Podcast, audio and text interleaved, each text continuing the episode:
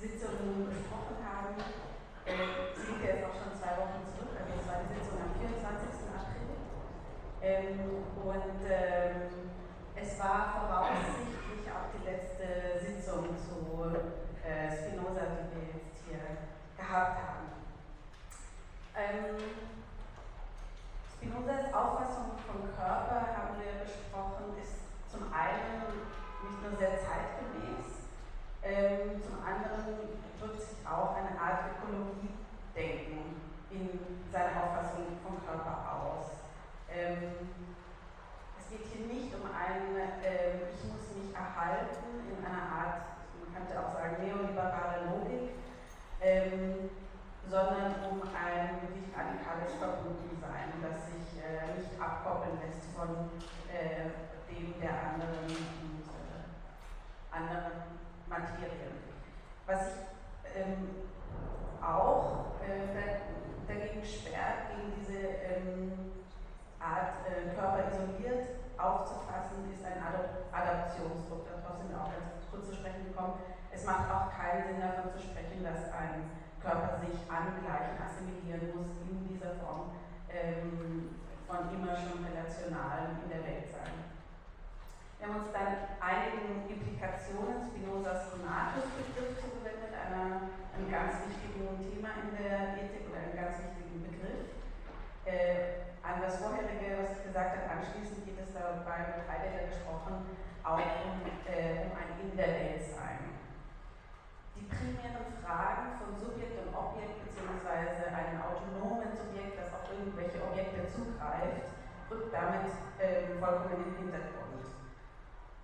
Entgegen ähm, Descartes natürlich auch, äh, der Zeitgenosse von Leibniz, ähm, und einem Bild von Körper, das ähm, die, die Leiblichkeit ähm, erforschen will und äh, die, die, Logik von Körperleiblichkeit fühlen, ähm, erforschen will, ähm, jetzt habe ich mich im Satz verirrt, also mit dem Konatus, das ist, das ist der Punkt, ohne ihn dabei zu einem metaphysischen Prinzip zu erheben, geht es Spinoza darum, diese Logik ähm, zu erforschen. Wie er sagt, auch nach einer geometrischen Art und Weise. Es ist dann auch noch, das war ein, ein relativ langer Teil der Vorlesung, ähm, ging es auch noch um das Verhältnis von Geist und Körper in der Terminologie von Spinoza, beziehungsweise darauf aufbauend auch ähm, im Verhältnis von Vernunft und Affekt. Wenn sich ähm, Spinoza gegen ein bestimmtes Bild des Denkens wendet, das Zitat Affekte lieber verdammen und verlachen will, als begreifen, damit wendet er sich wieder gegen Descartes ähm, und eine Logik der Ideen und Affekte erforschen will, geht es ihm ähm, dezidiert nicht um, ein, äh, um eine Betrachtung von Psychosomatik. Also sowas, was wir heute als Psychosomatik verstehen, das ist bei äh, nicht gemeint, sondern er bleibt hier beim radikalen äh, Parallelismus von ähm, Geist und Körper. Das bedeutet jedoch nicht, äh, dass jetzt äh, Vernunft, das Denken oder äh, in seiner Terminologie die Ideen über oder außen natürlich sind, ähm, sondern dass die ähm, Vernunft natürlich und die Natur vernünftig ist. Das bedeutet also in der weiteren Ableitung, dass wir es mit einem naturalistischen Begriff äh, von Vernunft zu tun haben und zum anderen, wie auch Arno Müller äh, betont hat, ähm, dass die Natur intelligent ist. Also die, wir haben gesagt, der, der, die Komplexität der Meere steht der Komplexität des Städtebaus in keinem nach. In einer Logik der Affekte geht es nicht darum, ähm, sie durch Einsichten zu zügeln. Spinoza erforscht ähm, sowohl ihre Beherrschung untereinander, indem man sich unterschiedliche Ausprägungen von Hass und Liebe ansieht, ähm, so, genauso wie ähm, die Aktivität und Passivität von Leidenschaften und dann im Weiteren äh, ihre Fähigkeit zur Stimulation und zur Hemmung. Es deutet sich da schon an, dass es hier auch um eine äh, vollkommene Umstülpung ähm, fra von Fragen der Moral geht und, ähm, äh, und Fragen der Ethik sich vielmehr in ähm, der Hemmnis und der, der Förderungsfähigkeit von Affekten äh, expliziert. Dann sind wir auch noch ähm, auf einen anderen Denker kurz zu sprechen gekommen, der an, Nietzsche, äh, der an Spinoza auch anknüpft, das habe ich schon gesagt, zwar äh, Friedrich Nietzsche, in seinem, also wenn es um das Verhältnis von äh, Vernunft, äh, Affektivität und Leiblichkeit geht. Da sind wir kurz auf eine Passage in der Genealogie der Moralsystem gekommen, der ähm, bemerkt, dass die Philosophie eine natürliche Tendenz habe, eine natürliche Neigung, ähm, eine Lebensform zu etablieren, die auf eine gewisse Distanzierung von Sinnlichkeit hinausläuft. Und äh, in, diese, ja, in dieser Lebensform sozusagen ein, äh, ja, philosophisches Denken sozusagen optimiert in einer gewissen Weise. Problematisch wird das dann erst, ähm, wenn, ähm, wenn es auf einen Hass auf die Sinnlichkeit hinausläuft. Genau. Und äh, die Philosophie sei eben prädestiniert, anders als jetzt zum Beispiel die Kunst für die Distanzierung. Wo man Nietzsche jetzt wieder, das war dann noch, ähm, um nochmal den Kontext herzustellen, natürlich dann auch wieder an Spinoza rückkoppeln kann oder muss, ist, dass auch diese Gedanken bzw. der Hass auf die Sinnlichkeit oder je, äh, jegliche ähm, Evaluation von ihr ähm, nicht von der Leiblichkeit abgekoppelt ist, sondern auch diese Gedanken ihr entspringen, dem Leiblichsein. So, danke, das war's. Ja, ich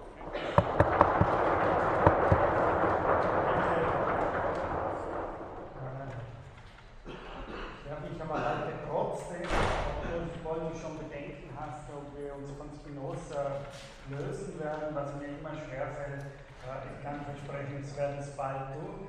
Äh, ich habe nur noch zwei, drei Anmerkungen zu dem, was du gesagt hast. Also zusammenfassend nochmal, äh, vor allem so wie du begonnen hast, äh, wichtig ist, dass Spinoza für mich, was ist wichtig in Bezug auf die Körperkonzeption, dass Spinoza eben für mich der Erste war, der ganz klar in dem Sinne Umwelt Environmental Thinking gemacht hat, weil er eben gesagt hat, den Konatus darf man nicht losgelöst, Deleuze sagt es dann sehr schön, von den Fluchtlinien denken, die einen Körper mit seiner Umgebung verbinden.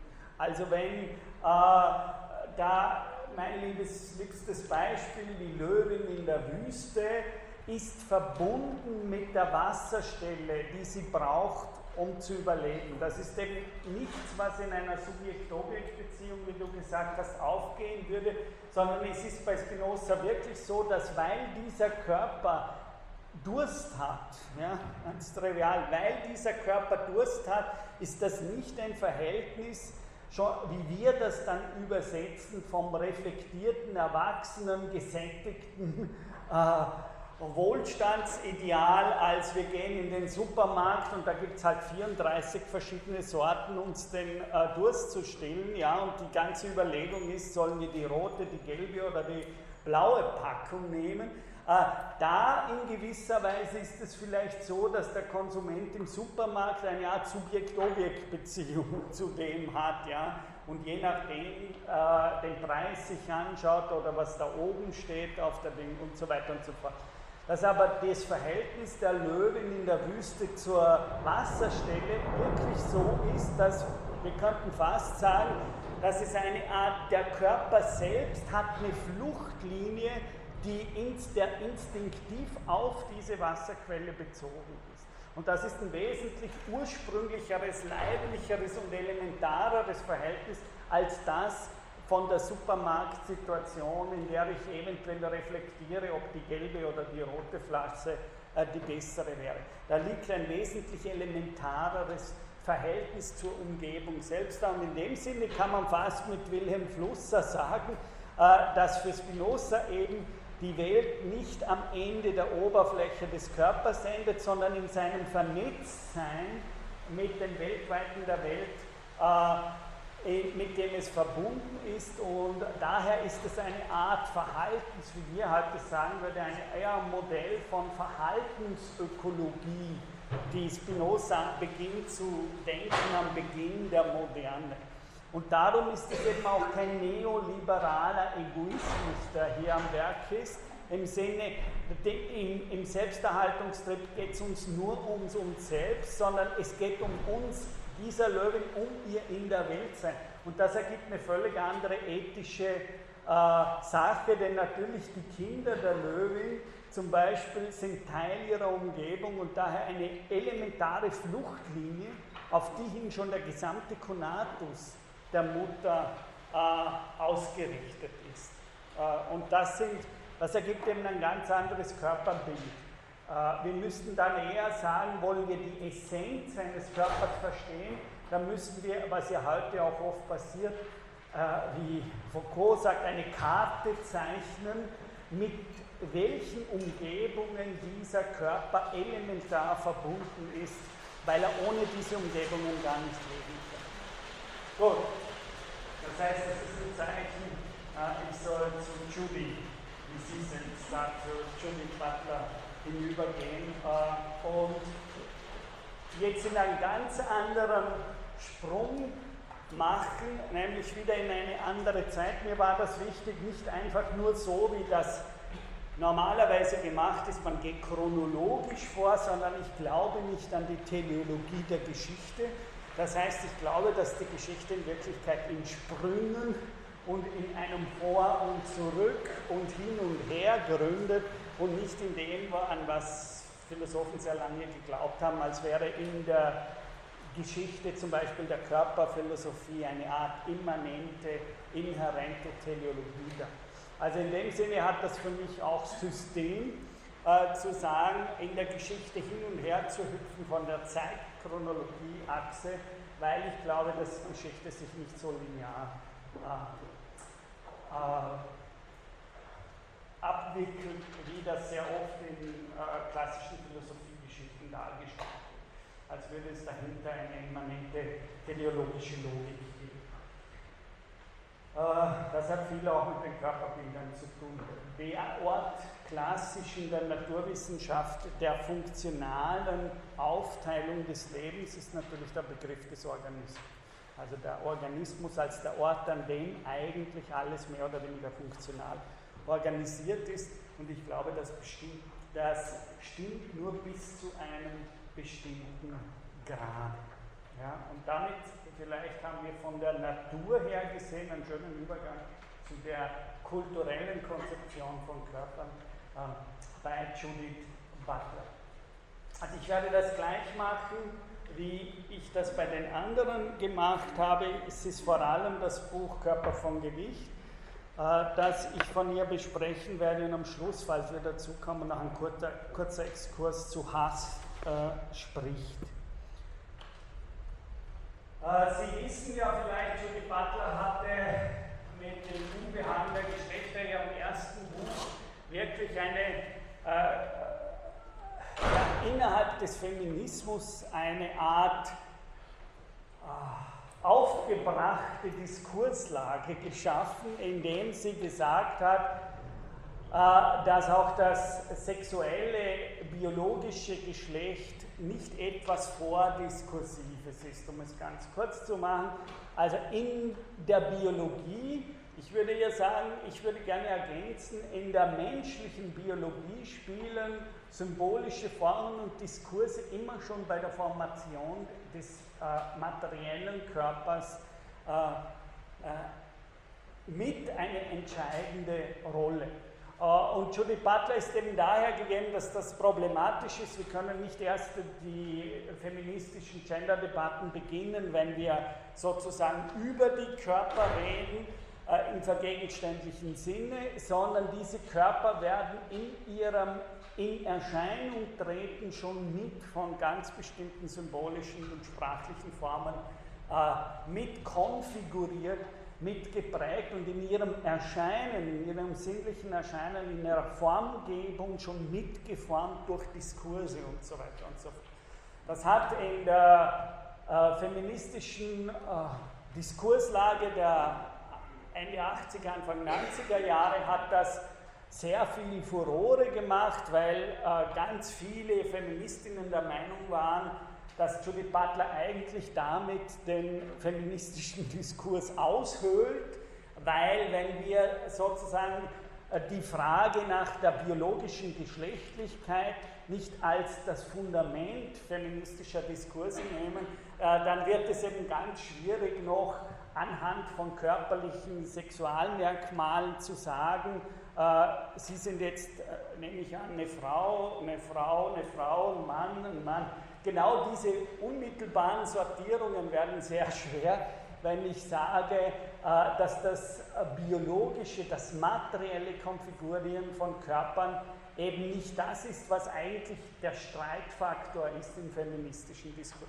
Und dadurch haben ihre ersten Werke sehr viel Gegenstimmen im Feminismus äh, selbst geweckt. Und dieses Buch, ich sage das kurz nur, weil das die Vorgeschichte von dem Buch Körper von Gewicht ist, das heißt, das Körper von Gewicht ist der Versuch, wie sie selbst in der Einleitung sagt, noch einmal, weil so wilde auch Gegenpositionen gegen sie innerhalb des Feminismus eingenommen wurden, versucht sie selbst nochmal klarzustellen, was sie eigentlich meint, wenn sie sagt, äh, Körper, also nicht nur Gender, das soziale Geschlecht, sondern auch das biologische Geschlecht Sex äh, und nicht nur Gender ist diskursiv, ist äh, sprachlich, ist kulturell konfiguriert worden. Also darum finde ich, habe ich dieses Buch gewählt, nicht nur wegen dem Titel Körper von Gewicht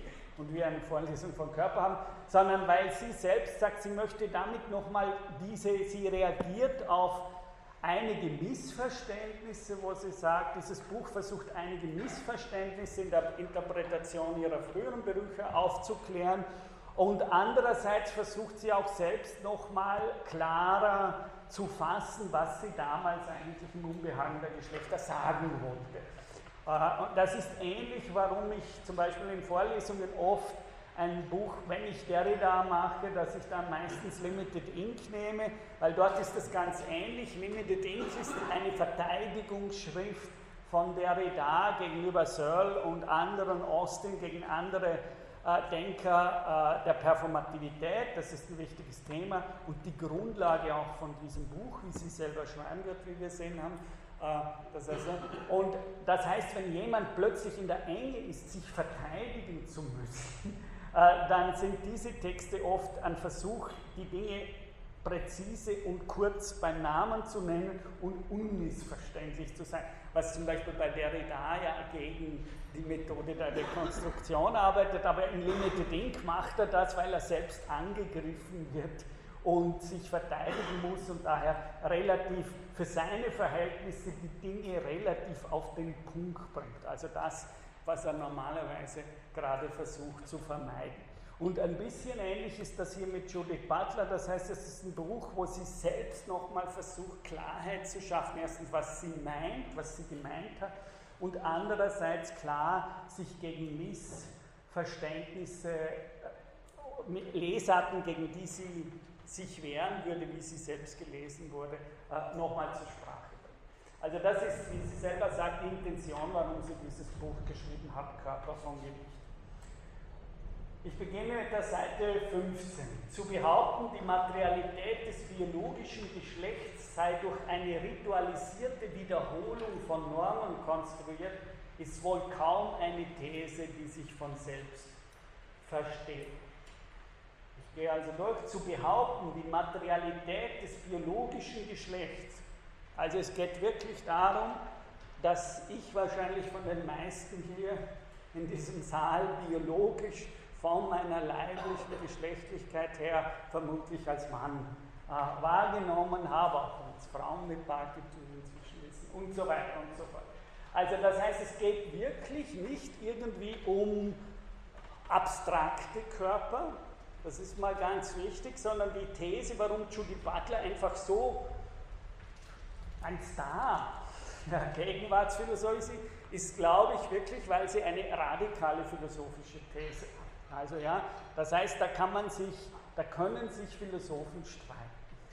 da kann man dafür oder dagegen sein, aber eine, ich habe selbst Ende der 90er Jahre eben mit Judy Butler, äh, also mit David Dalronel gearbeitet, bei der äh, Judy Butler regelmäßig zu Gast war und kann mich noch erinnern, wie wir privilegiert waren, dass wir hinein durften, weil draußen tausende Leute Ende der 90er Jahre an Schlange gestanden sind. Äh, und es war mehr oder weniger unmöglich, diese Leute hereinzubringen. Sie wissen ja auch hier, als sie vor zwei, drei Jahren in Wien einen Vortrag gehabt hat, hat sie sieben Hörsäle gefüllt, an denen gleichzeitig ihr Vortrag übertragen wird. Also ich glaube, in ihrem Sinne kann man wirklich von einer Art Star sprechen, der Gegenwartsphilosophie, aber meiner Meinung nach, äh, und darum Star ist für mich, also in dem Sinn ist das wirklich, was trifft sie? Sie scheint offensichtlich irgendeinen Nerv zu treffen äh, in ihren Thesen, der gleichzeitig philosophisch höchst provokant ist, also der die Lager spaltet, wie man sagt. Äh, das heißt, wenn wir Judy Butler, von Judy Butler sprechen, dann ist es wirklich so, dass sie nicht mehr fast marxistisch, ja, was Marx Hegel vorwirft, sie spricht nicht mehr von dem Körper, von irgendeiner abstrakten Allgemeinheit, was eben Marx zum Beispiel Hegel und dem deutschen Idealismus vorstellt, sondern es geht ihr wirklich, was eigentlich ist dafür verantwortlich, dass mein Körper hier, der hier erscheint, also dieser erscheinende äh, Körper, warum ist der so oder so sexuell markiert? Ja, warum ist der, das ist wirklich die Frage und die ist relativ, äh, ne, behaupte ich, äh, sehr radikale Frage, nämlich nicht einfach davon ausgehen, hier erinnern, wie macht es der Empirismus? Ja, zeigen Sie auf, wer sich als Frau fühlt, dann zeigen Sie auf, wer, wer sich als Mann fühlt. Oder vor dem Empirismus würde man einfach sagen, das sind Frauen und das sind Männer. Ja? Und die machen dann zwei Gruppen und haben eine relativ klare Identifikationsmerkmal. Die Frage ist darum für mich philosophisch interessant, die sie stellt, weil sie einfach nicht vom Faktum der Gegebenheit ausgeht, sondern wie viele Philosophen der Meinung sind, dass es gescheiter ist zu fragen, wie es zu einem Faktum von Gegebenheit kommt und nicht einfach das Feststellen, hier sind jetzt von mir aus 46 äh, Frauen und 24. So werden ja alle empirischen Statistiken gemacht. Ja? Sie haben ja ein Problem, eine empirische Statistik zu machen, wenn hier schon die Frage auftaucht. Ja? Das heißt, mit Heidegger könnte man sagen, die Naturwissenschaft denkt nicht, weil sie offensichtlich diese Fragen, die Judy Butler hier stellt, äh, übersieht oder gar nicht fragt. Sie geht einfach von bestimmten Gegebenheiten aus und macht sich angenehm und sie sagt, äh, das sind müßige Fragen, die uns nicht zu interessieren haben. Das ist nun mal so. Aber das ist nicht eine wahnsinnig philosophische Antwort, indem wir sagen, okay, das ist das. Äh, das ist für mich ein Grund, warum äh, diese, warum sie philosophisch wichtig und ernst zu nehmen ist, auch wenn man ihr nicht in auch ich, nicht in allem äh, folgt. Und jetzt sagt sie also, ihre These offensichtlich ist zu behaupten, die Materialität des biologischen Geschlechts sei durch eine ritualisierte Wiederholung von Normen konstruiert. Wow. Also hier hat jemand viel, sie hat ja bei Gadamer damals studiert und zuerst bei Foucault und ist dann zu Gadamer gegangen, das heißt, sie kannte sowohl die französische Gegenwartsphilosophie als junge Nachwuchswissenschaftlerin und sie kannte, kannte die deutsche akademische Philosophie von Gadamer, bei dem sie auch studiert hat. Und jetzt sagt sie sozusagen, äh, Foucault wird ja dann, das wird sie ja sagen, die großen Machttheorien und die großen Theorien, die sie hier hat, sind aus der Auseinandersetzung mit der Lektüre von Foucault entstanden. Ich werde das Zitat dann auch zeigen. Also das ist mehr oder weniger da, wo sie beginnt, ihre Theorie weiterzuentwickeln. Äh, und jetzt sagt sie, das Geschlecht sei eine ritualisierte Wiederholung von Normen und das sei eben nicht einfach evident oder von Selbstverständlich. Das heißt, wenn wir fragen, was ist Ihre Theorie, dann müssen wir offensichtlich fragen, was ist was heißt hier dieses Ding ritualisierte Wiederholung von Normen? Sie behauptet, ich bin männlich konnotiert oder markiert, weil sich in mir eine bestimmte Norm und Zuschreibung von Männlichkeit inkorporiert, materialisiert hat. Und dieses Materialisieren eines bestimmten Geschlechts ist für sie offensichtlich so etwas Komisches, das wir jetzt noch nicht verstehen können, wie sie sagt, nämlich etwas, wo wir uns wundern müssen, was soll das heißen? Äh, sie sind als weiblicher Körper markiert worden, also ich bin als männlicher Körper markiert worden durch die ritualisierte Wiederholung von Das ist, sagt sie mal, wer mich angreifen will oder wer für mich kämpfen will, der muss verstehen, was sie heißt, ritualisierte Wiederholung von Normen. Ja? Das ist offensichtlich das Erste. Dann sagt sie etwas Zweites. Den Körper als konstruierten Körper zu denken, verlangt die Bedeutung von Konstruktion selbst nahezudenken. Also, was sie hier sagt, Sie haben Butler nicht verstanden, wenn Sie einfach sagen, Butler ist eine Konstruktivistin. Das ist das Nächste, was sie behauptet. Ein Missverständnis in der Lektüre vom Unbehagen der Geschlechter ist, dass man eine falsche Vorstellung von Konstruktion. Ja. Sozusagen, ich konstruiere mich selbst. Ich kann Ihnen, ich habe das zwar ganz am Schluss, das nur so kurz, aber ich glaube, es passt jetzt doch.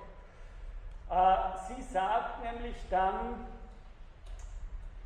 an dieser Stelle heißt konstruieren, und das ist Ihr Vorwurf gegen die meisten Missreadings. da hat sie natürlich Austin im Hinterkopf, seine uh, How to Do Things with Words, Missreadings.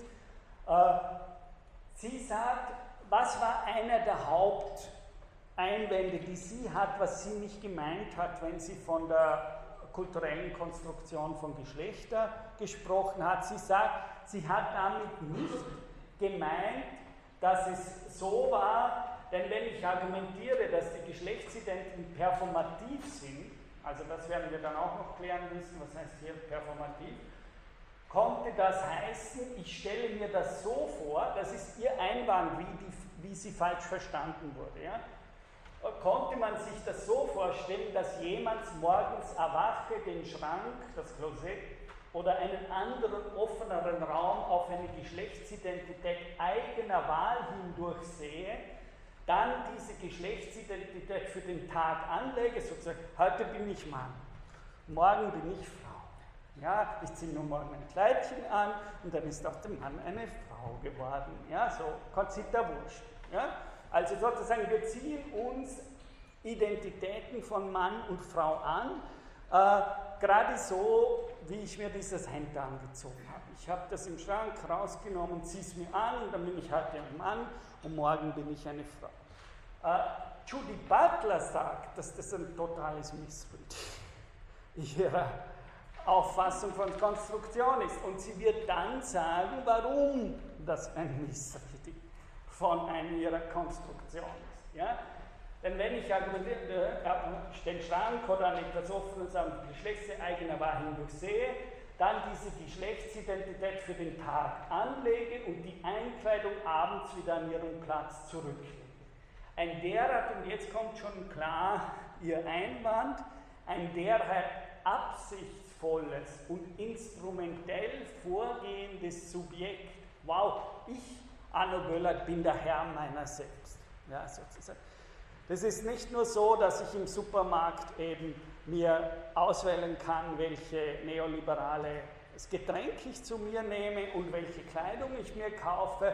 Der absolute neoliberale Sieg, würde ich kritisch sagen, besteht darin, das Gleiche kann ich eigentlich mit meiner biologischen Natur machen oder Posthumanismus. Ich habe zumindest das Versprechen, als würden wir in Zukunft in 100, 200 Jahren dort sein, wo wir glücklicherweise unsere biologische Natur völlig abgelegt haben und eigentlich das Geschlecht circa so, App runter, heute wähle ich Mann. Ja? Dann wächst mir vielleicht ein Penis oder sowas, morgen wähle ich Frau und dann wachsen mir Brüste oder was immer hin und her. Ja? Judy Butler sagt, das hat sie so nicht gemeint. Ja, das ist ein Missverständnis schon gegenüber der Rede vom Unbehagen der Geschlechter. Das ist nicht so und sie wird dann Gründe sagen, warum sie das so nicht. Ja?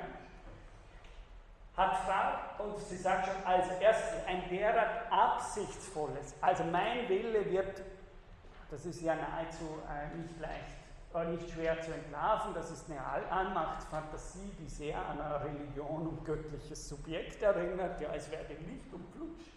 Es wird Licht, es werde Manngeschlecht und Flutsch morgen bin ich Manngeschlecht, Flatsch, übermorgen werde ich Fraugeschlecht. Ja, das erinnert komischerweise sehr an die Bibel, in der es heißt, es werde Licht und siehe da, es wurde Licht. Es werde Geschlecht X und siehe da, ich werde Geschlecht.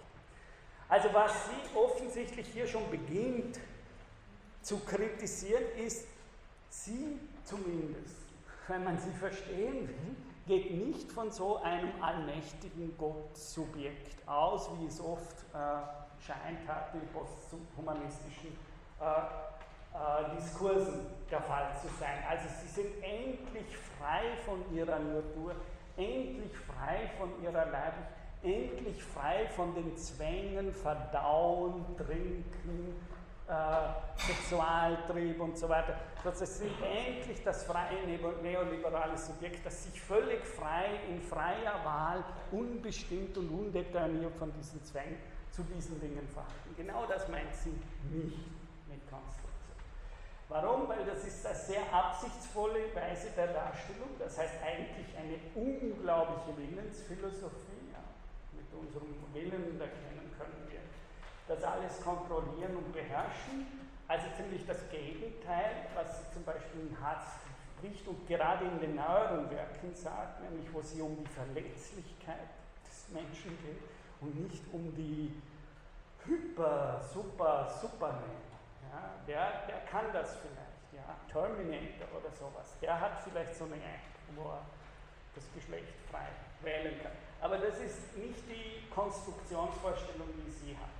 Eben weil das ist viel zu absichtsvoll, das ist viel zu instrumentell, nämlich mit meinem Willen sozusagen kann ich meine Sexualität kontrollieren, steuern, mein Geschlecht steuern, also das wäre eine sehr instrumentelle Vorstellung, äh, aber vielleicht hat ja meine Sexualität eine Sprache in sich, die nicht nur sozusagen von der Kontrollinstanz meines Willens her gedacht wird. Vielleicht hat Sexualität oder Geschlechtlichkeit eine Art Eigensinn, und Eigensinnigkeit, die nicht einfach nur an meinem Willen und an meinen Möglichkeiten zu wählen. Also das ist zu absichtsvoll, zu instrumentell und zu starkes Subjekt. Alle drei Worte kommen hier vor, was für sie eine Hauptmissinterpretation ihres früheren Werkes. Ja? Also alle haben gedacht, es geht um so ein absichtsvolles Instrument und um ein starkes Subjekt das so mehr oder weniger der Akteur im Konstruieren von Geschlechtlichkeit ist. Das über seine soziale Geschlechtsidentität entscheidet, hat fraglos nicht von Anfang an an seine soziale Geschlechtsidentität und versäumt, genau, und versäumt, sich klar zu werden, dass seine Existenz schon längst von der sozialen Geschlechtsidentität entschieden ist. Ja? Also das muss heißen, dass sein, seine von der sozialen Geschlechter entschieden ist. Das heißt, was sie sagt, bevor wir als Menschen in den Schrank gehen können, um ein Geschlecht zu wählen, wurden wir von den sozialen Verhältnissen schon zu einem Geschlecht gemacht. Ich, kann, ich befinde mich nie in einem neutralen Raum sondern wenn ich meine Geschlechtsumwandlung haben will, selbst dann ist es so, dass ich schon aus der Position einer bestimmten Geschlechtlichkeit heraus spreche. Also, bevor wir über das, es ist dieselbe Logik, wie ich mit dem Körper gesagt habe. Wenn Sie, ist das Erste, dass Sie über den Körper sprechen können, als wir hätten Sie keinen Körper, oder können Sie nur, wie Nancy sagt, ex corpore, de corpore über den Körper spricht. Also sprechen Sie schon aus der Position eines, der einen Leib hat und damit auch eine bestimmte Geschlechtlichkeit hat, biologisch, und jetzt beginnen sie über ihr Geschlecht zu sprechen, eventuell sogar ihr Geschlecht transformieren zu wollen oder eben zu finden, dass ihr Geschlecht nicht zu ihnen passt. Dass das mehr oder weniger ein Missgriff der Natur war. Sie haben das falsche Geschlecht bekommen. Ja? Äh, so fühlen sie es. Sie sind äh, biologisch eigentlich äh, ein Mann oder eine Frau, aber sie fühlen sich eigentlich gerade umgekehrt sozusagen als Transvestit oder was immer. Ja? Das heißt, aber was Butler sagt, sie streitet ja gerade nicht ab, dass vorgängig ist eine bestimmte Materialisierung von Geschlechtlichkeit. Ja? Und dass diese Form der Materialisierung ganz im Sinne auch von Lacan präsubjektiv ist. Im Bauch, das führt eben zu dem zu den abstrusesten, ja esoterischsten, würde ich sagen, äh, Vorstellungen von Subjektivität, wenn man hier nicht genau ist. Das, Judith Butler lehrt ja nicht, dass sozusagen, wenn das der Embryo im Bauch ein Geschlecht annimmt, weiß nicht genau, wann das äh, passiert, äh, aber sozusagen das passiert offensichtlich im Bauch zu einem bestimmten Zeitpunkt, dann meint sie ja nicht, das wären eben genau, das sind die falschen Subjektbilder. Sie hat bei Foucault studiert und weiß, was Tod des Subjekts bedeutet, äh, von Foucault her gelesen. Äh, das heißt, sie sagt, man darf sich dieses Annehmen, Assumption, wie Lacan sagt, man darf dieses Annehmen eines Geschlechts nicht als den Akt das biologische Geschlecht, das sich angenommen, ist ein präsubjektives Geschlecht. Ja? Das heißt, das ist angenommen, ja, sie wird sagen, wir werden es hören, sie wird sagen, das ist mir eben durch die Ritualisierung, das heißt durch die Wiederholung einer bestimmten Form oder Genese von Geschlechtlichkeit, ist sozusagen das passiert, bevor ich überhaupt da war und ich selbst wählen konnte über eine Geschlechtlichkeit. Genau das Umgekehrte ist ihre Theorie, nämlich dass das Annehmen von Geschlecht eben nicht zu denken ist wie ein Erwachsener, der im Supermarkt ist und irgendwelche äh, sich zwischen drei, vier verschiedenen Packungen entscheidet. Das ist gerade nicht, das ist die Verfehlung bei dem Wort Annahme, als wäre das ein selbstbewusster Akt eines erwachsenen Subjekts, das darüber entscheidet, dieses oder jenes Geschlecht angenommen zu haben. Äh, und das werde ich an vielen zeigen, das werde ich mit einer Reihe von Passagen, die ich lese, jetzt dann Ihnen, glaube ich, überzeugenderweise zeigen äh, von Judith Butler her.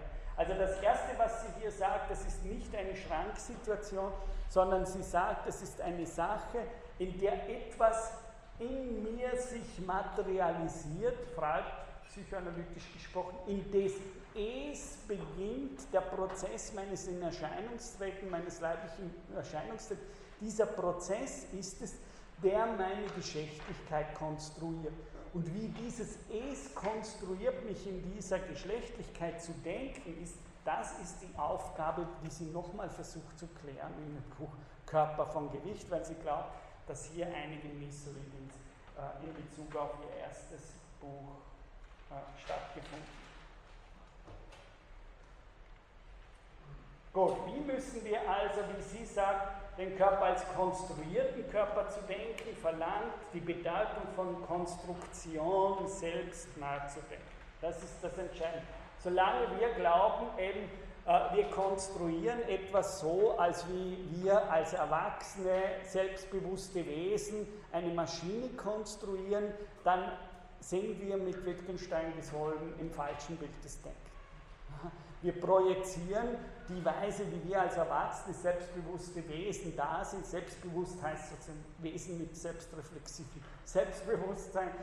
Äh, wir projizieren diese Art von Konstruieren zurück in die Art, wie unsere Geschlechtlichkeit konstruiert wurde und sozusagen. Es ist hier, wir müssten viel eher sagen, es ist ja, ich sage es gleich so, wie es Foucault sagt, es ist eher ein historisches A priori, das mich konstruiert, als das ich konstruiere.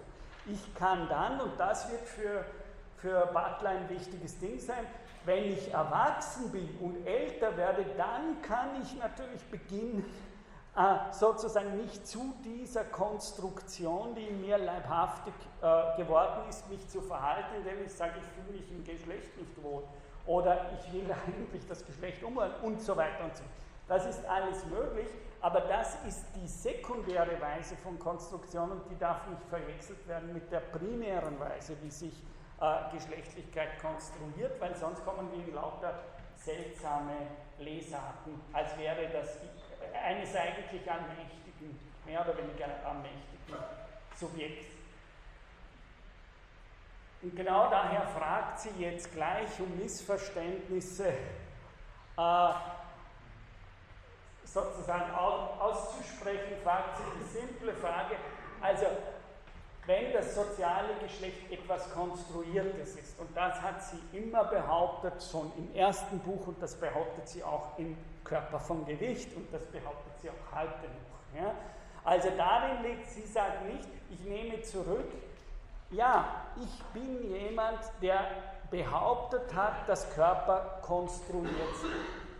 Aber die Frage, die man sich dann gleich stellen muss, ist, wer ist das Subjekt dieser Konstruktion?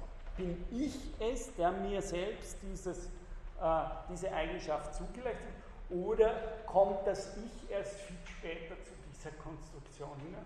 Also wir, sagen, wir können ja, wie ich, und damit wären wir mitten im Spinozismus, übrigens, Judith Butler bezieht sich relativ oft auf Spinoza, äh, auch das ganz interessant, so Natur, Kultur, also wie, wie Judith Butler oft gelesen wird, sozusagen, sie ist eine reine Kulturdenkerin und vergisst daher alles Natürliche und die Natur.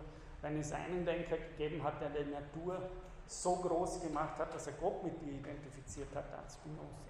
Wir sagen doch und können das auch im Deutschen ohne ein Problem sagen. Wir können sagen, im Laufe der Evolution hat die Natur Bäume konstruiert. Was ist da für ein Problem? Im Laufe der Evolution hat die Natur Ameisen konstruiert, ja den Menschen konstruiert. Offensichtlich ist es gar nicht so, dass das Wort konstruieren ursprünglich an ein Ich bin die Ursache von dem, das konstruiert wird. Wir sagen, die Evolution hat Bäume konstruiert und sie hat im Laufe der Zeit Ameisen und Menschen konstruiert. Seltsam, wir haben sprachlich mal überhaupt kein Problem, das in der deutschen Sprache auszudrücken und niemand würde vom Satz her sagen, dass der Satz Unsinn macht. Wir sagen oft, äh, jemand andere als der Mensch oder das eigene Subjekt hat etwas konstruiert. Das ist ganz gängig und widerspricht überhaupt nicht gegen den deutschen Sprachgebrauch. Also die Frage, wer das ist, der konstruiert, wenn das Geschlecht konstruiert ist, ist mal eine Frage, die man als Frage ernst nehmen muss, wenn man ihre Theorie nachvollziehen möchte. Wenn das Geschlecht eine Konstruktion ist, muss es dann ein Ich, ein Wir geben, das diese Konstruktion inszeniert oder durchführt. Also Sie sehen alle die Einwände für Ihr Missreading gegen dieselbe. Es wird immer so getan, als hätte sie gesagt, ich mache mir selbst mein biologisches. Das ist ihr großer Einwand, das ist ihr Haupteinwand, den sie sagt in ihrer Art. Und sie behauptet, wir werden das klar sehen, das hat sie nie gesagt und nie gemeint. Das Ich kommt viel später zu dieser Konstruktion. Aber es gibt in uns Prozesse, die was konstruieren, die so, das ist ja sogar die ganze Theorie von Foucault, dass der wo, wo ist der große Unterschied zwischen Descartes und Foucault? Der große Unterschied ist, dass Descartes sagt, das Ich ist Fundamentum absolutum in concussum. Das heißt, es ist das erste und letzte und gewisseste, das wir haben. Und dann kommt ein paar hundert Jahre später ein Michel Foucault her und sagt, das Ich wird selbst erst konstituiert Das heißt, es gibt etwas, aus dem heraus es zu einer Subjektkonstitution allererst kommt. Wenn es so etwas gibt wie das Subjekt wird durch etwas Vorsubjektives, Präsubjektives, wie, wie Deleuze sagt, erst hervorgebracht und konstruiert, dann kann es nicht mehr, wie Descartes sagt, Fundamentum in concussum absolutum sein. Und das ist ja, von daher kommt Judy Butler. Eben gerade nicht das Ich ist, aber das kommt eben daher. Habe ich, lese ich aus der Brille von Descartes das Wort Dekonstruktion, dann muss ich in dieses Wissen. Weil dann kann ich nicht anders denken, dass immer das Ich das Vorgängige wäre und das Erste bin ich sozusagen im transzendentalen äh, Subjektivismus, äh, wie das nach Descartes dann im deutschen Idealismus, dann muss dieses Fehllesen passieren. Aber das Entscheidende bei Foucault war ja gerade, dass er sagt, nein, es gibt etwas, was die Subjektwerdung, was ein Ich werde mir selbst bewusst als hier in der Welt sein, ist ein Prozess, der von mir erzwungen wird. Also und die Frage von Foucault wird ja dann, was ist das, das mich zwingt, so etwas wie ich zu werden? Was zwingt einen Körper, der ins Dasein kommt, so etwas wie Subjektivität auszubilden und nicht einfach als erstes zu haben. Wenn es etwas gibt, von woher sich Subjektivität erst ausbildet, dann müssen wir fragen, wie dieser Prozess zu, zu verstehen ist, der vorgängig ist, einem Ich wähle oder Ich äh, ziehe mir eben sozusagen ein bestimmtes Geschlecht an. Also sie fragt daher genau, muss es dann immer ein Ich oder ein Wir geben?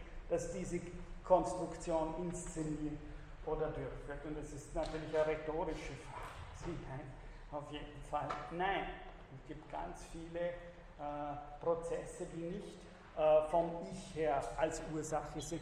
Denken Sie mal an, darum ist das ja für die Körperkonzeption so, so wichtig. Ja. Denken Sie an elementar, alle elementaren leiblichen Akte. Ja ob ich sage, ich atme, ob ich sage, ich werde wach, ob ich sage, äh, ich habe Durst, ob ich sage, ich habe Hunger, dann sind all diese Satzkonstruktionen halbwahr. Ja? Denn das Entscheidende ist ja, dass all die Beispiele, die ich gewählt habe, ihren Ursprung ja gar nicht in mir haben. Wie sagt Fichte so schön, nicht alles, was in mir ist, ist durch mich, ja, sondern wir sagen, äh, es, beim Kind, beim Baby sagen wir es ja wirklich nicht ich oder du, sondern wir sagen nochmal, es hat Durst oder es hat Hunger. Ja? Und dieses Es soll ja gerade sagen, dass zwar der Hunger natürlich in dem Selbstbewusstsein dieses Babys auftaucht, und in dem Sinn ist es nicht falsch, wenn wir sagen, Es hat Hunger oder ich habe Hunger oder du hast Hunger, aber die Ursache dieses Gefühls bin ja nicht ich mir selbst, sondern das ist ja genau, warum das ein Pathos oder ein Affekt oder eine Leidenschaft ist, wie man das in der Philosophie gelernt hat, weil es ist ja so, dass ich vom Durst heimgesucht ja, es dürstet mich. Es ist etwas, das, äh, das mich veranlasst, Hunger zu spüren, äh, aufzuwachen. Äh, glücklicherweise beim Aufwachen, finde ich, sieht man es ja am allerbesten, weil sozusagen ich wecke mich ja nicht selber auf. Ja, offensichtlich ist das, was mich aufweckt, etwas anderes als der, der dann wach wird und sozusagen ein Selbstbewusstsein folgt. Aber ich sondern ich mache es, kann gerne jemand sagen, wenn das bei Ihnen anders ist, aber bei, mich, bei mir ist es so, äh, dass ich wach werde. Ja? Das heißt, ich bin einem Prozess unterworfen, ich bin in der Passivitätsrolle, ich werde aufgeweckt äh, und ich wecke mich nicht selber. Zunächst einmal darf Performativität nicht als ein vereinzelter oder absichtsvoller Akt verstanden werden, sondern als die ständige, wiederholende und zitierende Praxis, durch die der Diskurs die Wirkung erzeugt, die er benennt. So, müssen wir nochmal, wir sind jetzt dabei, dieses erste Wort hier zu erklären, wo wir gesagt haben, es versteht sich nicht von selbst, was eine ritualisierte Wiederholung von Normen ist. Ja? Und jetzt wird sie langsam konkreter, indem sie sagt, also offensichtlich dürfen wir Konstruktion nicht vom Subjekt her denken, sondern das Subjekt ist ihr mal unterworfen.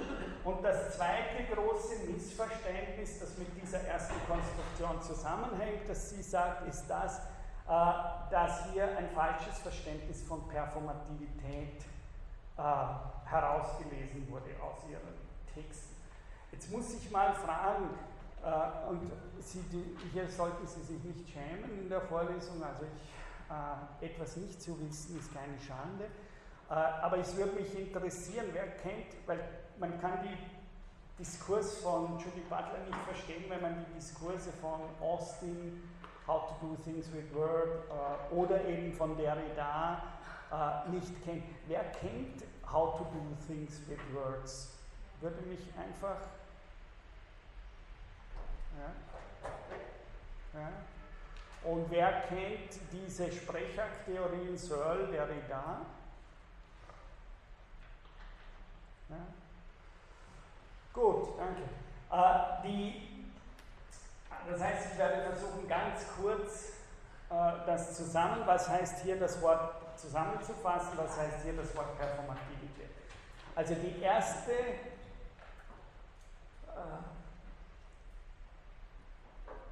die erste entscheidende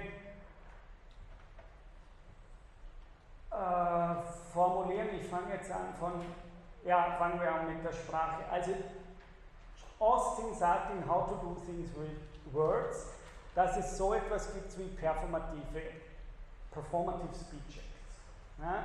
Und Performative Speech Acts, das sind äh, Sprechakte, bei denen das Sprechen selbst die Sache, die es bespricht, hervorbringt.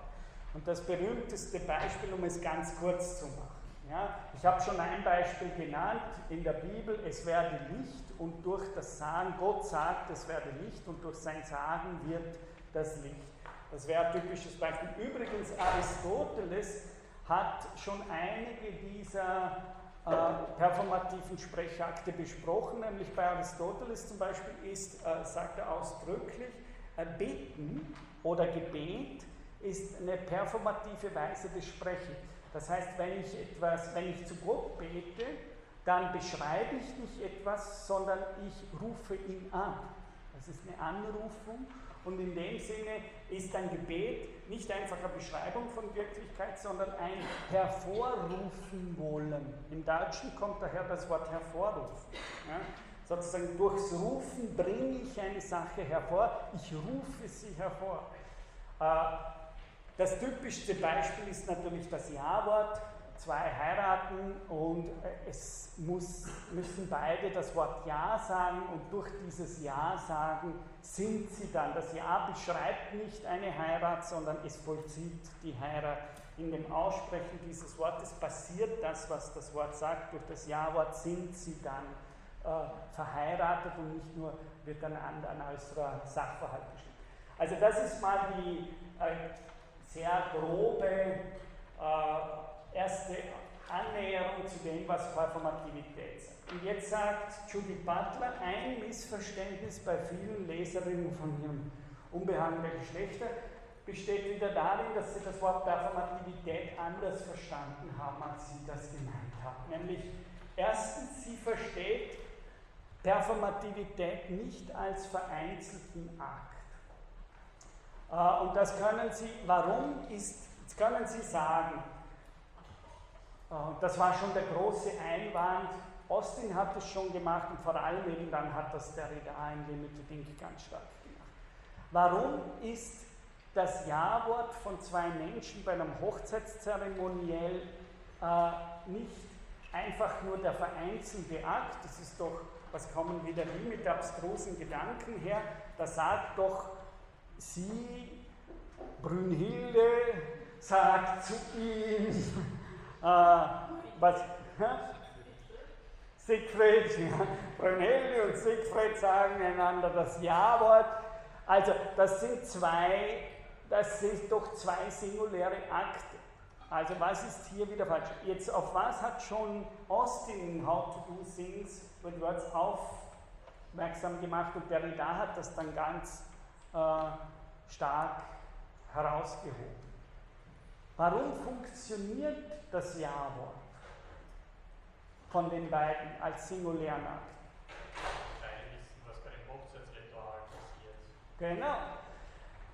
John, John Austin verwendet das Wort Ritual, wenn man How to Do Things Words. Er sagt, nur weil es ein Hochzeitsritual gibt, also sozusagen eine Sittlichkeit der Sitte, die sagt, beide müssen einander das Ja-Wort sagen, ist es so, dass dieses Ja funktioniert. Würde es diese Sitte nicht geben zwischen Kanarienvögeln oder sowas, äh, selbst wenn die dann irgendetwas ähnliches wie Ja piepsen würden, wären sie damit nicht verheiratet. Das heißt, äh, sie haben dieses Ja, Ja funktioniert aufgrund einer bestimmten Sitte und einer bestimmten Konvention, ja, eines bestimmten Gebrauchtums, wenn man und das wird jetzt für, für Sie, wenn Sie von zitierender Wiederholung spricht, äh, da schlachtet Judith Butler richtig aus, äh, diesen Austin und diesen äh, Derrida-Zug in der Auffassung des Performativen. Also, ein Fehler ist, die meisten bei ihrem Buch und Konstruktion schauen sie nur auf das Ja-Wort von den beiden, aber vergessen, dass das Ganze nur im größeren Kontext eines Rituals funktioniert, in dem genau vorgeschrieben ist, was dieses Ja-Wort in diesem Kontext bedeutet. Das heißt, wir können diese zwei Akte nicht verstehen und die haben keinen Sinn und keine Bedeutung, wenn wir sie nicht in und aus diesem rituellen, konventionellen Charakter heraus. Ganz Wittgenstein natürlich auch sozusagen die Gebrauchsweisen sind es erst, die hier dem Wort seine Bedeutung geben. Das Ja, Ja sagt man überhaupt nicht verheiratet, wenn ich nur das Wort Ja, Ja nehme, sondern erst im rituellen Kontext, der uns bekannt ist, funktioniert das Ja-Wort als performativer Akt. Und das ist genau, was Sie jetzt wieder statt. So wie beim Subjekt haben viele Performativität einseitig gelesen, indem sie denken, ich muss nur den Satz sagen, ich bin Frau. Das ist genau eigentlich das Privatsprachenargument von Wittgenstein. Das ist, was ich immer sage, Philosophenkammer. Ja? Die, die Irrmeinung daran liegt, selbst wenn ich jetzt subjektiv als Einzelner mich beginne umzubenennen und zu sagen, nein, woher soll ich das annehmen? Ich nehme das nicht an, dass ich Mann bin, ich bin Frau. Dann bleibt das in dem Privatsprachenargument drinnen. Damit das funktioniert, müsste ein Ritual erfunden werden, das allgemein gesellschaftlich entwickelt wird, in dem dann gesagt wird, okay, du kannst dir dein Geschlecht umbenennen, du kannst dich anders nennen. Aber das, was sie sagt, ist, wir dürfen das eben nicht als einen Dezisionismus im, subjektiven Sinne stellen, es genügt nicht, dass ich mich zu irgendetwas umentscheide, sondern funktionieren tut diese Umentscheidung nur, wenn die gesellschaftlichen Rituale gleichzeitig verändert werden, so dass innerhalb dieser anderen Rituale äh, dann, un, wie Sie sagen, das ist natürlich Ihre bisher unlebbare Formen, zum Beispiel von Sexualität, lebbar werden. Aber das Problem wenn ich es glatt sage, ist nicht einfach ein Privatproblem, sondern ein politisches. Ja, äh, darum spielt die politische Dimension in ihrem Denken so eine wichtige Rolle, weil sozusagen solange, solange alle anderen mich weiter als Mann sehen und ich der Einzige auf der Welt bin, der sagt, ich bin aber in Wirklichkeit eine Frau, lebe ich nur in einem Konflikt mit Kangel, sozusagen einer Privatsprache, in Wirklichkeit ist das aber erst eine lebbare Praxis in dem Moment, in dem es gleichzeitig eine zitierbare Konvention wird. Ja, ohne dieses Moment der zitierbaren Konvention bleibt es ein rein subjektives, privates äh, Unterfangen. Also zunächst einmal darf Performativität nicht als ein vereinzelter oder absichtsvoller Akt verstanden werden, sondern als die ständige, wiederholende und zitierende Praxis durch die der Diskurs die Wirkungen erzeugt, der benennt. Also nur weil es eine ständig wiederholende Praxis des Hochzeitsrituals gibt, kann der Effekt des Verheiratens produziert werden. Das heißt, das ist nicht nur eine einmalige Sache, sondern das ist eine Sache, die gleichzeitig gesellschaftspolitisch sanktioniert werden muss, um es so zu sagen. Und erst dann ist es so, dass sozusagen diese Form oder diese andere Lebensform lebbar ist. Genau das Gleiche sagt sie, ist eben das Verständnis, wenn Heidegger und Lacan sagen, nicht der Mensch spricht, sondern die Sprache spricht. Dann haben wir hier genau dasselbe Verhältnis. Nämlich, ich kann jetzt sagen, Anno Böhler sagt Anno Böhl. Oder ah, Anno Böhler spricht über Judith Butler und das Heiratsritual. Und dann scheint es so, als würde der Anno Böhler permanent nur aus seiner subjektiven Perspektive sprechen. Aber kein einziges Wort, das Anno Böhler im Moment und davor und in Zukunft hier verwenden wird, hat Anno Böhler selbst erfunden. Anno Böhler kann all diese Sekte als privates Subjekt nur sagen, solange ich die Konventionen der Sprache bediene solange nicht ich erfunden. Die Konventionen nicht ich erfunden. Ich zitiere in meinem Sprechen und während meinem Sprechen die Sprache. Und ich könnte nicht einen Satz sprechen, weil ich es verweigern würde, die Konventionen der Sprache nicht zu zitieren. Das ist, Derrida macht es dann genau gleich zum Beispiel mit der Signatur der Reines Kontext, einer der wichtigsten Texte von Derrida der auch Limited Inc. vorgesetzt. Wir glauben, wenn Sie einen Vertrag unterschreiben, ja, jetzt sind Sie persönlich verantwortlich. Die Signatur, der die da unterschreibt, ja sogar dann das Signaturereignis mit seinem J. Derrida. Das heißt, diese Signatur schaut aus, als wäre das eine einmaliges, einmalige subjektive Verantwortlichkeit, die Sie haben. Aber auch da ist es so, sagt er, was würde all das bedeuten, wenn es nicht die allgemeine gesellschaftliche Konvention des Unterschreibens? Sie glauben, das wäre neoliberal, schaut das aus, als wären Sie ein rein selbstverantwortliches Subjekt, während Sie jetzt mit Ihrem eigenen Wort das da. Das Problem haben wir im Internetzeitalter, ist es ja ziemlich obvious, wie man sagen kann, was ist heutzutage noch eine Unterschrift wert. Die Unterschrift, äh, es gibt wahrscheinlich von keinem in diesem Raum, von dem man nicht eine Unterschrift irgendwo finden würde, im Internet auf irgendeinem Dokument, das man im Photoshop runternimmt und unter jedes andere Dokument so setzen kann, äh, dass diese Unterschrift. Warum? Weil dieser einmalige Akt des Unterschreibens nur funktioniert, weil er in sich schon die Wiederholung eines Aktes ist. Ja? Ich unterschrieb nie, würde der da sagen, einmal. Sondern indem ich einmal unterschreibe, funktioniert das nur, wenn ich im Unterschreiben gleichzeitig eine allgemeine Konvention zitiere. Und wenn ich nicht, daher unterschreibt, der da sagt dann schön, in jeder Signatur gibt es eine ganze Limited Ink. Was heißt Limited Ink? Sarl in Französisch. Und in Deutsch Gesellschaft mit beschränkter. Ah, der Reda in den Dingen immer fast genial äh, in seiner Sprachbegabung sagt, selbst wenn ich in meinem Namen unterschreibe, gibt es eine Gesellschaft mit beschränkter Haftung. Weil sozusagen in meiner Unterschrift, die funktioniert nur, wenn es dieses Ritual des Unterschreibens gibt. Und sonst ist mein Unterschreiben nicht mein Unterschreiben. Das heißt, es unterschreibt, wenn Sie so wollen, die Konvention, die gesellschaftlich übermittelt ist, mit, während ich persönlich meine Unterschrift. Und das ist alles Voraussetzungen im Begriff der Konstruktion von Buckley zu verstehen.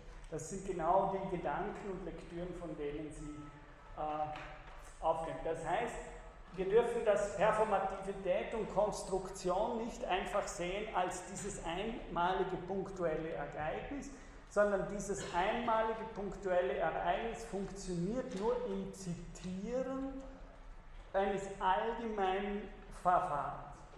Und dann kommt ein zweiter Aspekt dazu. jedes Mal, wenn ich das zitiere, stärke ich die Macht dieses Verfahrens. Ja?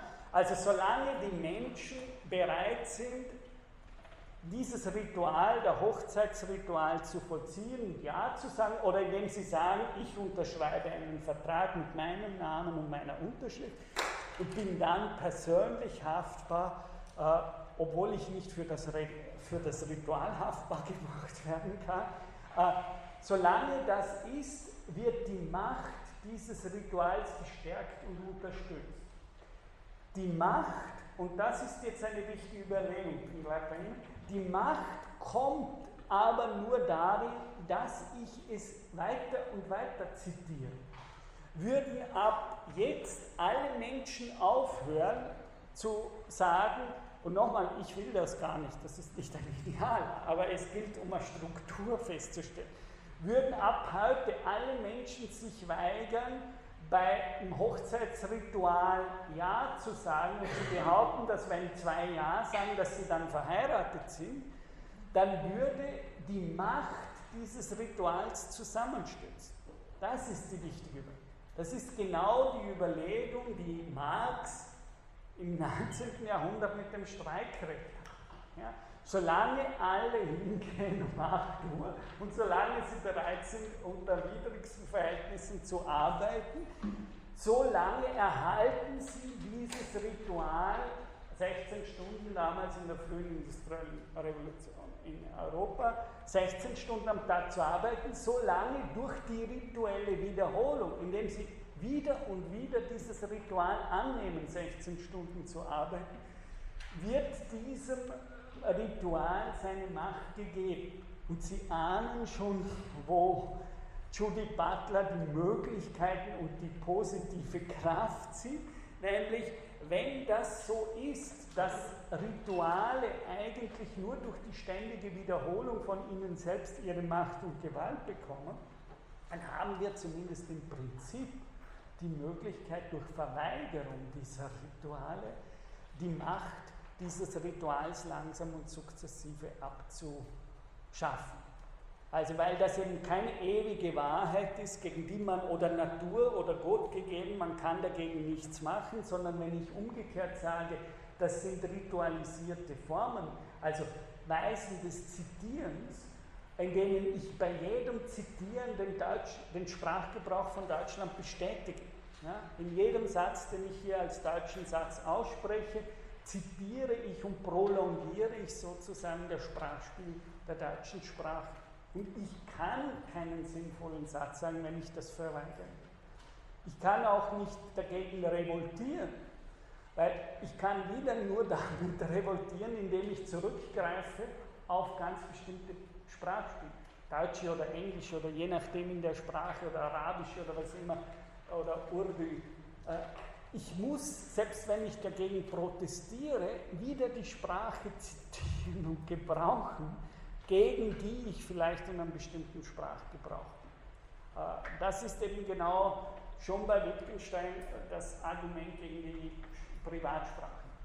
Das heißt, die Sprache ist schon öffentlich, gesellschaftlich in sich selbst und es gibt nie ein, wenn ich spreche, gibt es immer schon eine GES-MBH eine Gesellschaft mit beschränkter Haftung, die mitspricht, wenn ich ein Wort gebrauche, weil ich eben einen nicht von mir, sondern einen kulturell kodierten Sprachgebrauch benutze, während ich hier mich ausdrücke. Ja, ich wollte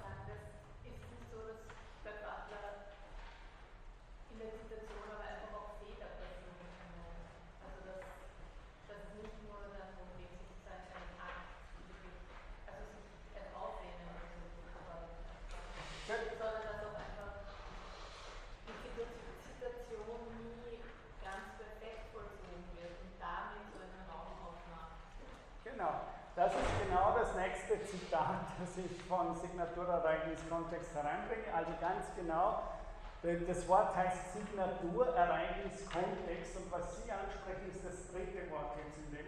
Wir haben jetzt das singuläre Ereignis, ja, das Unterschreiben, Signaturereignis, das aber nur in einer Konvention passiert, die ich zitiere.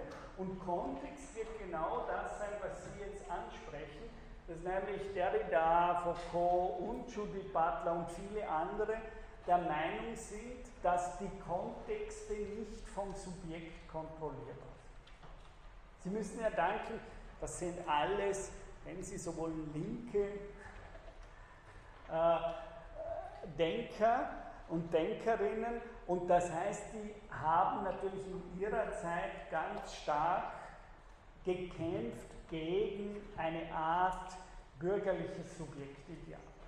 Ja, und sozusagen gegen die Anmaßung des Bürgertums, das für die sozusagen beginnt, äh, zu, daran uns glauben zu machen, dass wir das Leben, dass wir die Welt, dass wir uns selbst unter Kontrolle hätten.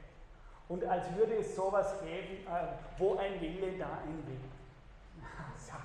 wo ein Wille, da ein Weg. Sozusagen, ich bin der Autopilot meines Lebens. Ja. Äh, das, das ist genau die Erzählung, die natürlich von all diesen Leuten begonnen hat, angegriffen zu werden. Ja? Und das heißt, die Kontexte, in denen wir fliegen, sind nie vollständig äh, kontrollierbar von dem Ritual selbst. Ja? Warum müssen wir dann das Ritual wieder und wieder vollziehen? Eben genau darum, um ihm eine Identität und Stabilität zu verleihen. Und durch was wird das verliehen? Durch das ständige, wiederholende Zitieren dieses. Das heißt, hier wird eine andere Form von Identität gedacht. Identität. Warum sind wir und empfinden wir uns als Österreicher, als Europäer oder welche Identität, als Mann oder Frau? Durch das regelmäßige Zitieren dieser Praxis. Würden wir diese regelmäßige Praxis des Zitierens aufhören, dann würden diese Identitäten mit der Zeit verschwinden. Das ist ja sozusagen Identität ist nicht einfach A ist A. Ich kann natürlich sagen, okay, ich bin Europäer. Komischerweise vor 50 Jahren hätten wir in Österreich wahrscheinlich noch nicht gesagt, wir sind Europäer. Ja? Woher sind wir plötzlich Europäer oder wollen keine Europäer sein? Das, was diese Theorien sagen, die, die Politik zum Beispiel muss rituelle Wiederholungen einholen. Die Werbung muss rituelle Wiederholungen einholen. Aber auch die Uni muss rituelle Wiederholungen einholen, wenn sie sowas wie eine Identität der Universität Wien schaffen. Das heißt, hier wird gesagt, eine Identität ist nicht mehr einfach etwas Gegebenes, sondern etwas, das durch Akte der Wiederholung äh, erst stabilisiert. Und weil sie aber erst durch wiederholungsrituelle Wiederholungsaktivität gibt es immer Faktoren, die, die sich dieser Wiederholung nicht gänzlich unterwerfen und die daher zu einem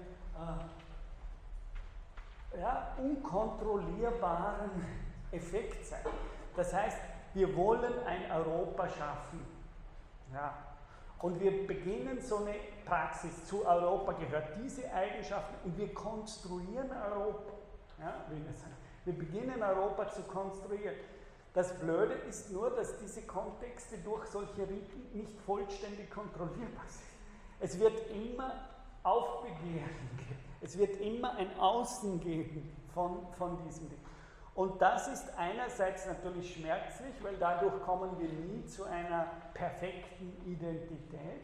Aber eben was hier gedacht wird, dieses Imperfekte der nicht perfekten Identität wird hier natürlich jetzt plötzlich als Stärke und nicht mehr als Schwäche gelesen. Das heißt, es wird gesagt, sozusagen schon das Wollen zu einer solchen perfekten Identität wäre nicht erstrebenswert äh, und klappen wird sowieso nie.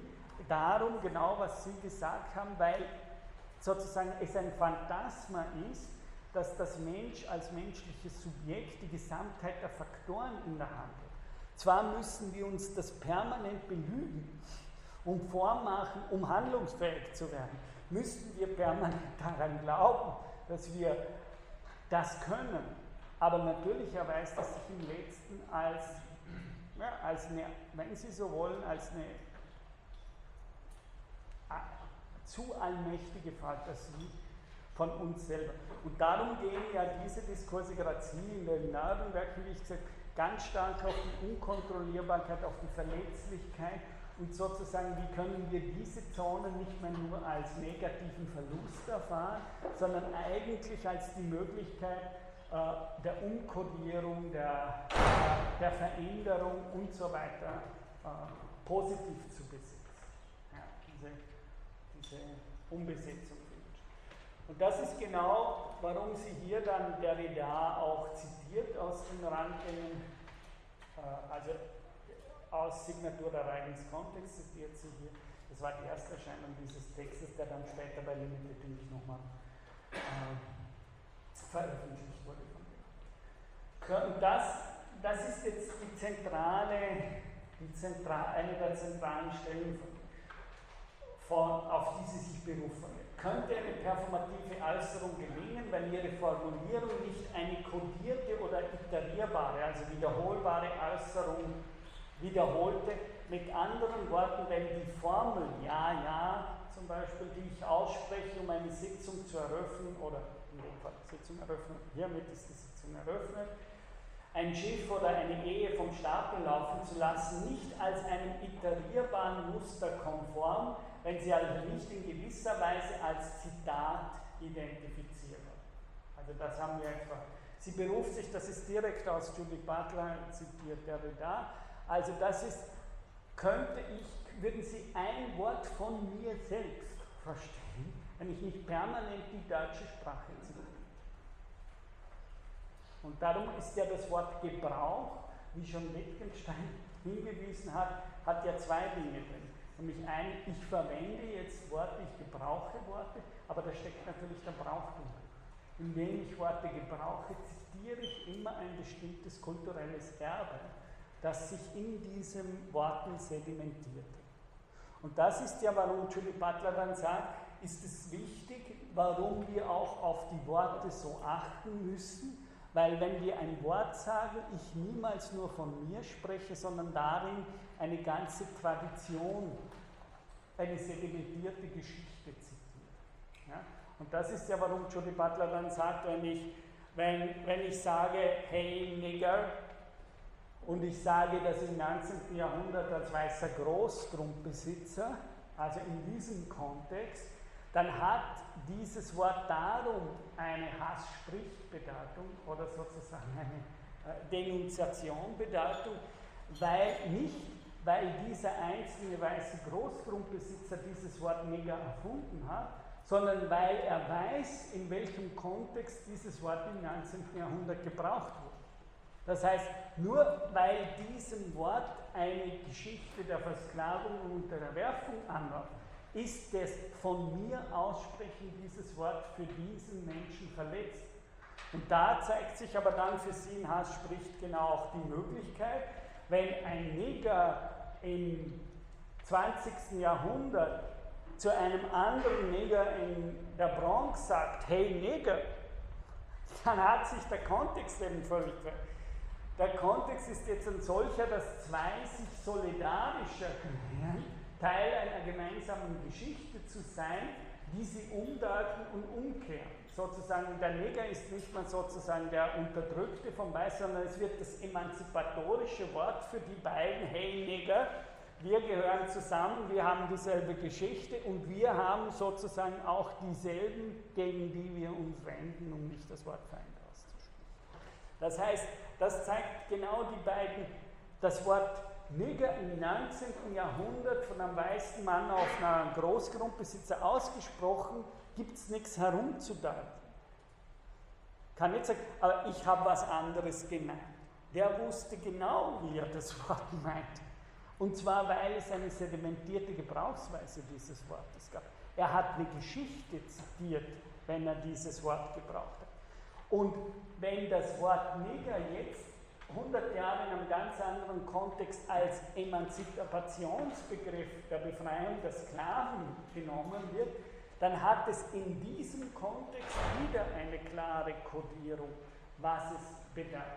Ja? Aber es zeigt, dass Worte und Bedeutungen unkodierbar und undeutbar, dass es sich sozusagen hier nicht um kontrollierte, sondern um unkontrollierbare Gebrauchsweisen handelt. Niemand konnte im 19. Jahrhundert voraussetzen, dass 100 Jahre später die Schwarzen in der Bronx zu sich selber Neger sagen und das plötzlich völlig umgekehrt als ein Befreiungswort gegen die Sklaven. Das sind eben unkontrollierbare Umdeutungen, die so in der Sprache nicht äh, vorhersehbar waren und die daher äh, zwar bestimmte Kontexte stabilisieren, aber im letzten unkontrollierbare Effekte. Also genau, wie Sie das gesagt haben.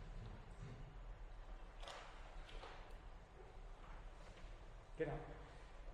Und jetzt kommt Butler weiter, setzt sich die Norm des Geschlechts in dem Maße durch, in dem sie als eine solche Norm zitiert wird, aber sie bezieht ihre Macht auch aus den Zitierungen, die sie erzwingt. Das haben wir eigentlich schon gesagt. Wenn wir jetzt zurück auf die Geschlechterfrage kommen, dann würde Butler sagen, etwas in uns hat dieses Geschlecht angenommen. Und dieses etwas in uns nimmt nicht nur sozusagen, ist ein nicht rein biologisches Faktum. Also sozusagen, das Kindchen bekommt irgendwann im Bauch der Mutter ganz bestimmte Geschlechtsmerkmale. Und Butler würde jetzt sagen, ja, weder natürlich ist es so, dass man sagt, das Kind hat vor seiner Geburt schon gelebt und hat sich, das finden Sie ja oft in so esoterischen Datungen. Ja? Also Sie kommen, da ist genau diese Schrankverwechslung. Ja, es wird vom Modell des äh, erwachsenen Subjekts zurückgeschlossen auf sowas wie ein Wunder. Das heißt, äh, die Butler meint offensichtlich nicht, dass das sozusagen, ich habe mir selbst dieses Geschlecht gewählt, im Sinne von, da sitze ich, ich wäre schon da gewesen und habe dann sozusagen gesagt, dieser Körper in der Bauch der Mutter soll dieses Geschlecht haben. Das ist für Butler absurd. Ja? Äh, für sie ist es auch natürlich nicht ein Gott gegebenes, sozusagen Gott wollte, dass ich als Mann oder als Frau auf die Welt gegangen. Das sind ja alles wichtige kulturelle Deutungsmuster. Ist für sie äh, so nicht denkbar, sondern was sie sagen will, ist, wenn ein Körper ein bestimmtes Geschlecht annimmt, dann ist in diesem, wenn Sie wollen, biologischen Prozess immer schon die Annahme nicht nur eines biologischen, sondern in sich auch eines ganz bestimmten symbolischen Geschlechts. Also es ist nicht zuerst kommt die Biologie und die nimmt ein bestimmtes Geschlecht ab und wenn es erwachsen ist, fängt es an, über dieses Geschlecht zu sprechen. Sondern wie ich es immer formuliere, ich weiß nicht, ob sie mir, ob sie mir erlauben würde, dieses Wort zu wählen oder nicht, aber ich sehe das so, nämlich äh, Sie denkt nahe das Wort Entelechia von Aristoteles. Ja, das Wort Entelechie heißt bei Aristoteles wörtlich etwas in seinem Ende haben. Und das heißt, bei Aristoteles ist es so, dass wir zum Beispiel das biologische Geschlecht rein aus biologisch-entelechialen Gründen annehmen. Das heißt, für Aristoteles ist es so, dass die ganzen Diskursiven, die Art und Weise, wie in einer Kultur Geschlechtlichkeit verhandelt ist, das ist etwas, was erst später, nach also zuerst werden wir nach Aristoteles biologisch fertig und dann kommt noch dazu, dass wir dann zur Sprache gebracht werden und eine Art Gender-Geschlecht dazu bekommen. Und meine Interpretation ist eben, dass sie hier denkt, im Anfang an, beim Geborenwerden und Sagen eines Kindes, können wir so nicht trennen zwischen der biologischen und der symbolischen Ebene. Das ist meiner Meinung nach eine Hauptaussage, die sie machen will, sondern in dem biologischen Annehmen eines Geschlechts nehmen wir wirklich auch schon sozusagen äh, dieses Geschlecht an, aufgrund von nicht nur biologischen Fakten, sondern auch auf ganz bestimmten kulturellen Fakten die diese Annahme provozieren.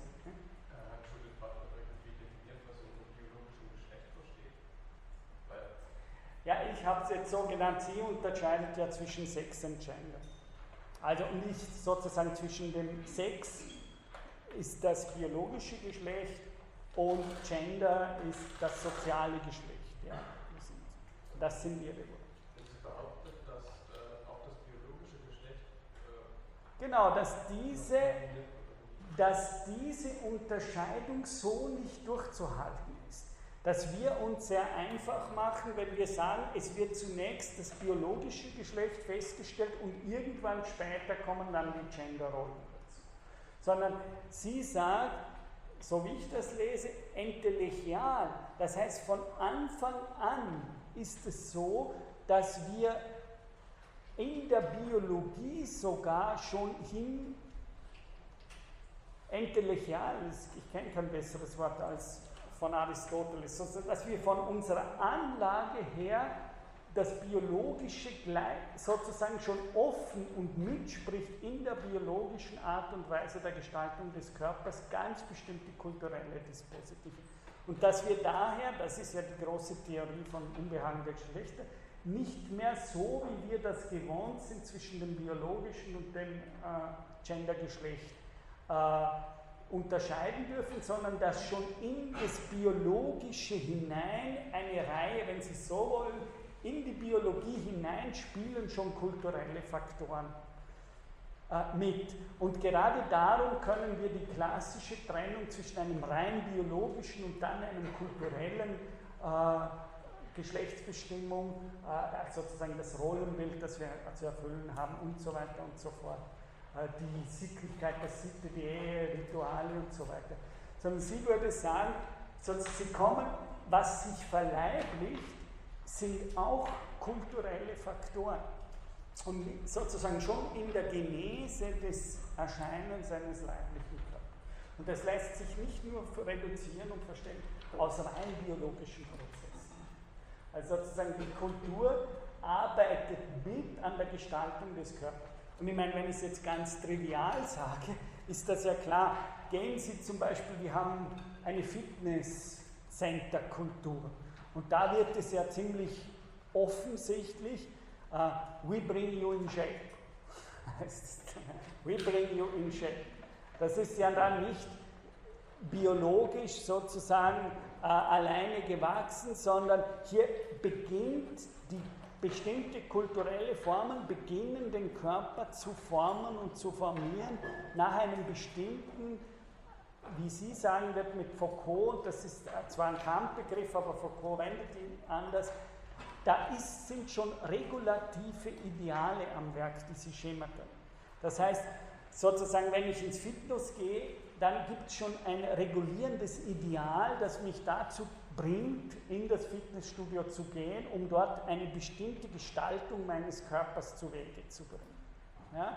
Und Butler würde sagen, dass solche Faktoren nicht erst spät in der Kultur dazukommen, sondern dass kulturelle Faktoren mit schon bei der Bestimmung des biologischen Geschlechts mit da sind.